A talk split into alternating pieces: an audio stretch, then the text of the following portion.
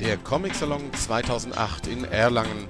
Wir berichten auf Splash Comics live in Ton, Bild, Video und Text aus dem Frankenland. Zwar mehr privat, aber wenn das auch nicht gerichtet ist. Ja, natürlich, Sie sind ja auch das, interessant. Ja, ja, ich wollte ja nur eben sagen, dass also gerade dieses, das sieht man ja auch bei, bei, den, bei vielen Filmen heutzutage. Nicht? Es ist immer nur irgendwie ein Gegenstand, der gefunden werden muss und, äh, diese ewigen Geschichten. Und da, die konnte man natürlich so ausschmücken, wenn man viel Brutalität da drin hatte. Und da muss ich also den Kritikern recht geben in der ersten Zeit.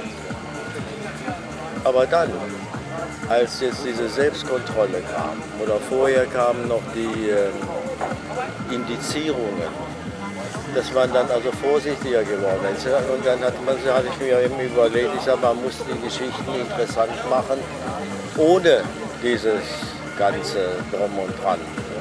Und ich nehme an, dass es dadurch die Qualität gestiegen ist. Wie war das eigentlich damals? Jetzt kann ich, ich mir das ja schon fast gar nicht mehr vorstellen. Die ersten Sigurd-Hefte, die ich gesehen habe, hat meine Großmutter meinem Onkel gekauft. Und das auch nur unter Widerwillen damals.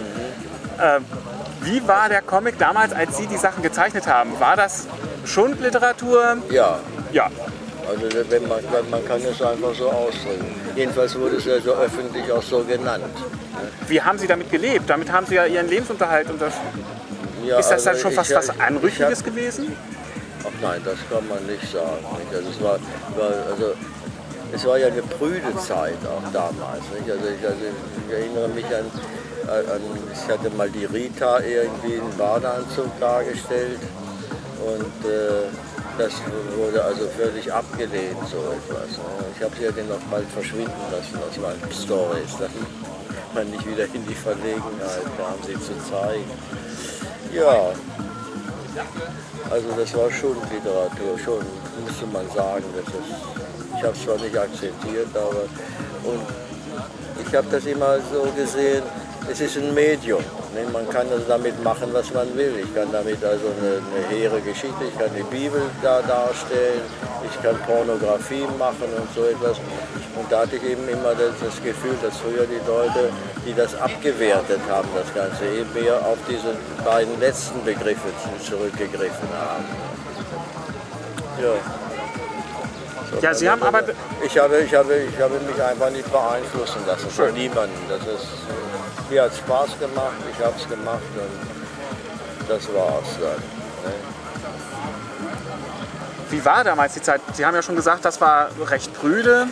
Ja, also wenn man das von heute aus sieht, dann ist das eine sehr prüde Zeit gewesen. Es war alles, also, also, es, also es war im höchsten Fall, dass man mal, also, also jetzt mit, von den Comics abgesehen, also irgendwie Erotik so bald schimmerte schon mal so ein bisschen durch, aber das war es dann auch schon. Also nicht so. Wer hat damals Ihre Comics gelesen? Ja, die Kinder.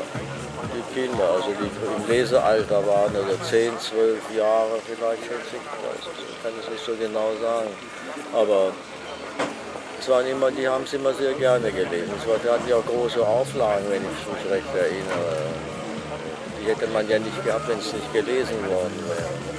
Haben Sie da Kontakt mit Ihren Fans gehabt? Gab es das früher schon? Das gab es nicht in dem Sinne. Es gab, es gab so eine Fanpost, die gab den bei dem Verlag an und das hat dann der Verlag erledigt. Dann. Da haben Sie also gar keinen Kontakt gehabt. Da habe ich gar keinen Kontakt. Nur ich hatte persönlichen Kontakt, weil es sich rumgesprochen hat. Ich bekam ja immer fünf Belegexemplare. Und äh, wenn ich dann äh, nach Hause kam, am, am, das war immer montags, wurde abgeliefert, ich kriegte mein Check ging zur Bank und äh, dann nach Hause mit meinen äh, Belegexemplaren in der Aktentasche oder so. Da standen dann schon 10, 15 Kinder vor der Tür und sagten, Onkel, hast du wieder Hefte? Ne? Und, äh, naja. Ja, wussten Sie denn auch, dass Sie die selber gemacht haben? Oder waren Sie einfach Ja. nur der Überbringer der kostenlosen? Damals, die haben nicht darauf Rücksicht genommen oder irgendwie oder, oder gefragt, ob ich die gemacht hätte oder was. Ich hatte nur eben diese Hälfte, weiter nichts. Und ich muss auch ehrlich sagen, als wir Kinder waren und die Comics gelesen haben, wir überhaupt nicht dran gedacht, wie oder was die gemacht wurden oder so, sondern man hat sie einfach gehabt und das war schön und weiter interessierte uns das auch. Ja, wie sind Sie dann überhaupt zu dem Beruf gekommen? Ja, eben weil ich als Kind das gelesen hatte, dass wir nach Deutschland zu, zu meinen Eltern nach Deutschland gingen, da gab es sie ja nicht mehr. Und die habe ich sehr, sehr vermisst und im Hinterkopf hatte ich lieber, ich möchte sie, habe ich aber damals als Kind schon auch schon versucht, mal selber einen Comic zu zeichnen. Der war aber so katastrophal, dass er mir selber nicht gefallen hat. Haben Sie den noch? Nein, Nein. das ist ja schon so lange her. Und äh, naja, das was eigentlich ist. Und diese Nostalgie hat mich dann dazu bewogen, dass irgendwann, wenn ich es überhaupt machen könnte, achso, dann, dann ist mir gedämmert, dass, es, dass man eigentlich, wenn man sowas machen wollte, erstmal das lernen musste, zu zeichnen und sowas. Da war aber was einem ja manchmal, äh, wenn man den Drang hat, dann unsere Action-Zone-Szenen zu zeichnen, wenn man den angesetzt hat und versucht hat und man merkte, das funktioniert alles überhaupt gar nicht das Bein ist zu lang oder hat, hat vier Finger oder was auch immer. Und dass man also erst, das hatte sich dann schon also ein bisschen äh, durchgesetzt, bei mir jedenfalls, dass ich gesagt habe, Schluss damit, jetzt, jetzt lernst du erstmal richtig zeichnen und zwar von, also professionell. Und wenn du dann alles Mögliche zeichnen kannst, kannst du vielleicht auch einen Comic zeichnen. Hat geklappt. Es hat geklappt. Ich muss mal kurz unterbrechen. Ja. Äh, Rangsi bringt Sie zurück gleich, wenn Sie hier fertig sind. Ja. Dass Sie mir dann irgendwas mit dem Mittagessen arrangieren. Ich muss hier nochmal den Stand zurück jetzt. Ja, ja, ja, gut. Rangsi, nein, nein, Wir- nicht jetzt. Wir jetzt Sie können, nein, nein, Sie können weitermachen. Sie können weiter das Interview machen und Rangsi bringt Sie zurück zum Stand. Sie sind so nett. Ich finde sonst nicht alleine Doch, zurück. das finden, das Das- finden wir hin. Das ist wie im Dschungel. Ne? Da muss man ja auch immer erst gucken, wo irgendwo die, die Viper sitzt. Bis Oder? gleich, ne? Ja, aber mit Dschungel sind Sie ja doch durchaus vertraut. Ja, ja, ich habe viele Filme gesehen und, und ich Und viele Comics gezeichnet mit Dschungel. Ja, auch dann natürlich. Ja. Sogar den Venus-Dschungel. Ja, ja, den man sich heute ganz anders vorstellt. Damals war man noch nicht. Als ich gemerkt habe, dass praktisch also die Zeit uns eingeholt hatte, bin ich ja dann gleich intergalaktisch gesagt, Das schaffen sie nicht so schnell. Und es stimmt ja so. Jetzt paddeln wir ja immer noch nicht mal mit dem Mars. Also das muss ich schon mal sagen. Ich bin also sehr enttäuscht eigentlich von der Entwicklung. Ich habe gedacht, wir wären viel, viel weiter. Nicht, wenn man jetzt in den 50er Jahren, wenn sich das vorstellt, hat, hat man das Jahr 2000, das hatte so etwas Magisches. Also dieses, ne, hat Da man so- gedacht, ich hatte gedacht, wir hätten da schon Kolonien auf dem Mars oder so. Aber, naja, Stattdessen wurde es ja eine ganze Zeit lang ruhig um Ihre Comics. ach, eigentlich nie so. Lening hat das mal wieder rausgebracht. Und dann kam Hetke. Naja, da kam ja dazwischen noch zehn Jahre Bastei Verlag. Stimmt, mit Oder den zwölf ganzen, Jahre gar schon. ja, mit den Western-Geschichten. Ja, ja, von Buffalo Bill habe ich ja gerne. Und die Cover fürs Gespensterheft waren ja auch ein paar, oder? Ja, ich glaube nur zwei oder drei. Ich habe ja nur Inhalte gemacht. Und das war, das war insofern, hat mich das alles sehr interessiert, weil die in den Jahren vorher die Kinder viel, viel größere Ausdauer im Lesen hatten. Die haben, die haben also jede Woche meinetwegen ein Piccolo gekauft oder Geschenke bekommen und dann war eine Fortsetzung, dann mussten sie wieder eine Wo- Woche warten oder sowas. Und da war manchmal eine Geschichte, die also vom Anfang bis zum Ende war, die dauerte vielleicht fünf oder sechs Hefte. Ne?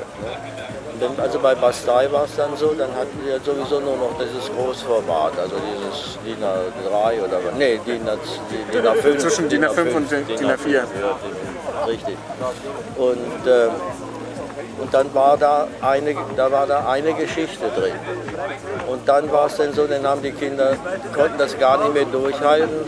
Da mussten, wurden zwei Geschichten in diesen Geistergeschichten. Ja. Und dann nachher waren es drei oder vier. Also mehr als vier oder fünf Seiten konnten die gar nicht mehr abverkraften, die Kinder. Und das ist eigentlich traurig. Das ist ganz traurig. Aber naja, und jetzt lesen sie ja überhaupt nicht mehr, oder wie ist es? Wenig, aber es kommt wieder mit dem Manga. Das wird schon wieder kommen. Also, also Mangas mache ich überhaupt nicht, das muss ich Ihnen schon sagen. Ich habe eins in die Hand genommen und das war sage und schreibe, acht Seiten lang. Ohne Text. nicht. Nur mit Rum und Wack und Krach und Bumm und was weiß ich alles. Acht Seiten lang. Also, und dann, muss, dann beklagt man sich, dass die Kinder nicht mehr lesen werden. Also das, das finde ich, also, das ist schon schlimmer als das, was wir früher gemacht haben. Aber es wurde damals genauso schlimm angesehen. Ja, ich glaube viel schlimmer als dieses. Ne? Denn ich, wir haben noch nie jemand gehört, der irgendwie gesagt hat, die müssen wir verbieten oder so. Aber ich habe auch wenig Kontakt an so solchen Stellen, wo was wäre. Hat das für Sie etwas ausgemacht, dass Ihre Geschichten hätten verboten werden sollen? Also dass viele Pädagogen da gegen Sturm gelaufen sind, gegen Bildergeschichten? Ja, es hat, es hat mich manchmal schon gekränkt. Das will ich, schon, das will ich nicht abstreiten. Aber es hat, es hat mich nicht abgebracht von dem, was ich gemacht habe. Ist das jetzt mh, durch die Ehrung hier beim Comic Salon eine verspätete Wiedergutmachung? Das kann ich nicht beurteilen. Ich möchte mich dazu auch nicht weiter äußern. Okay. Also ich, ich fand das ja toll, dass, als ich gehört habe, dass endlich auch der Wäscher ordentlich... Ich hatte eigentlich mein Handy ausgeschaltet.